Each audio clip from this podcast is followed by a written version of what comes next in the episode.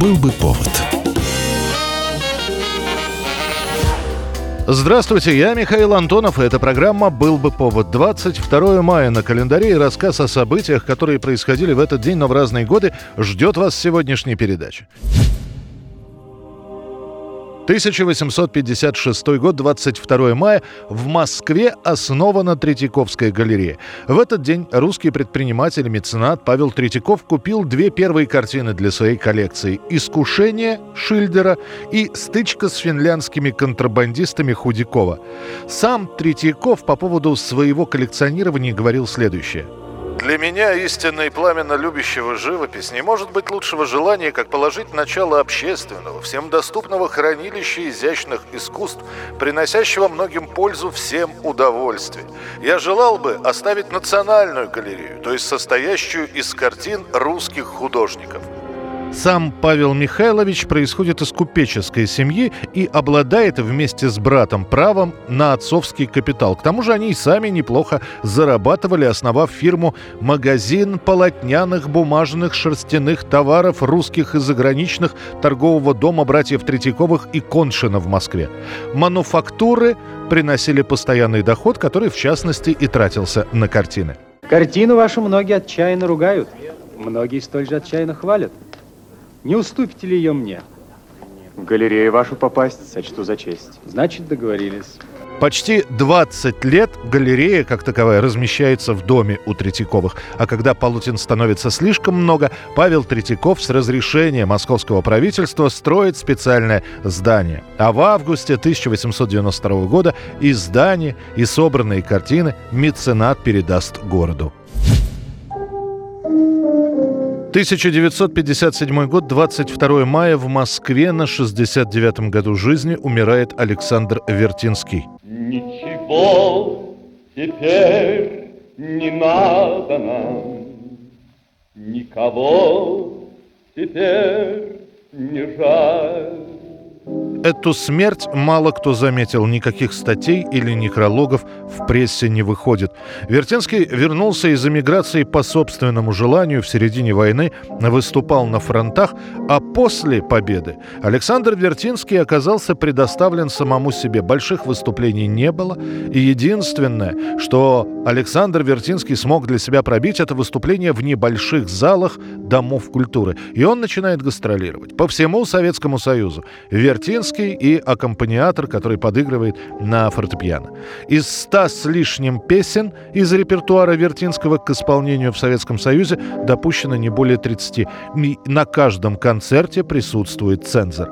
В Москве и в Ленинграде концерты — это редкость. И, как правило, это сборные выступления. На радио Вертинского не приглашают, пластинок не издают, не было рецензий в газетах. За год до смерти Вертинский напишет письмо министру культуры Николаю Михайлову. Где-то там наверху все еще делают вид, что я не вернулся, что нет меня в стране. Обо мне не пишут, не говорят ни слова. Газетчики и журналисты говорят, нет сигнала. Вероятно, его и не будет. А между тем я есть. Меня любит народ, простите мне эту смелость. Я уже по четвертому-пятому разу объехал нашу страну и заканчиваю третью тысячу концертов. Свой последний концерт Вертинский даст 21 мая. Споет несколько песен на сцене Дома ветеранов в Ленинграде.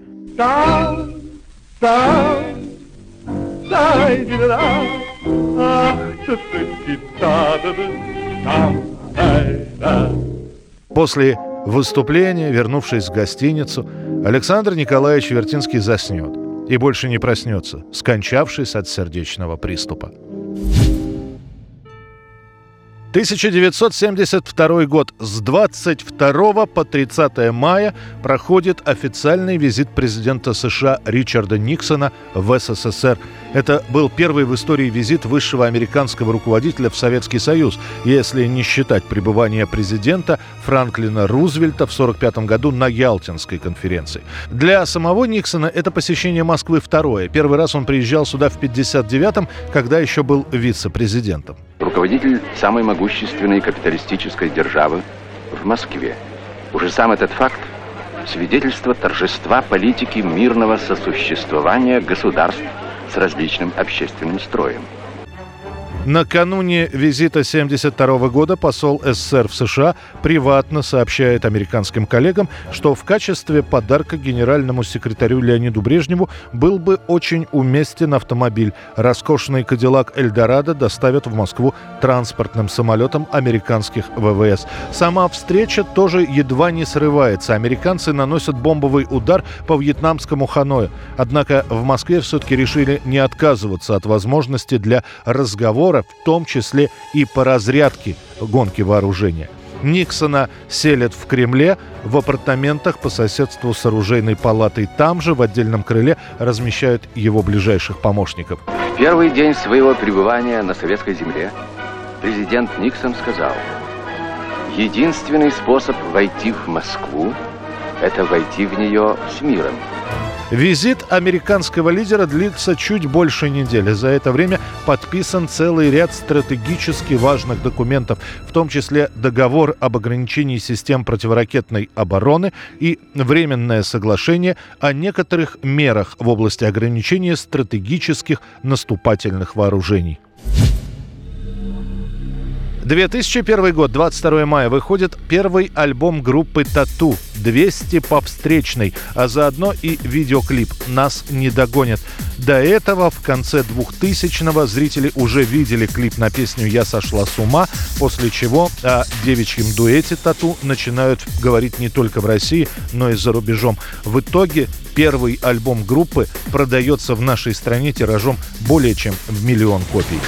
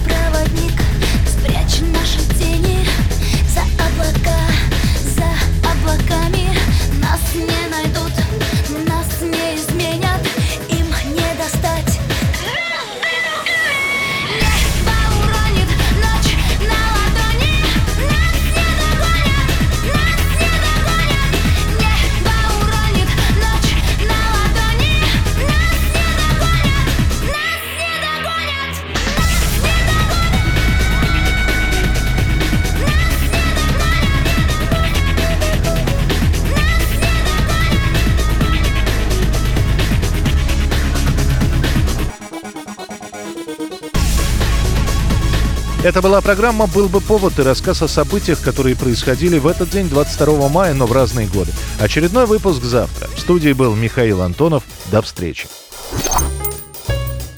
«Был бы повод»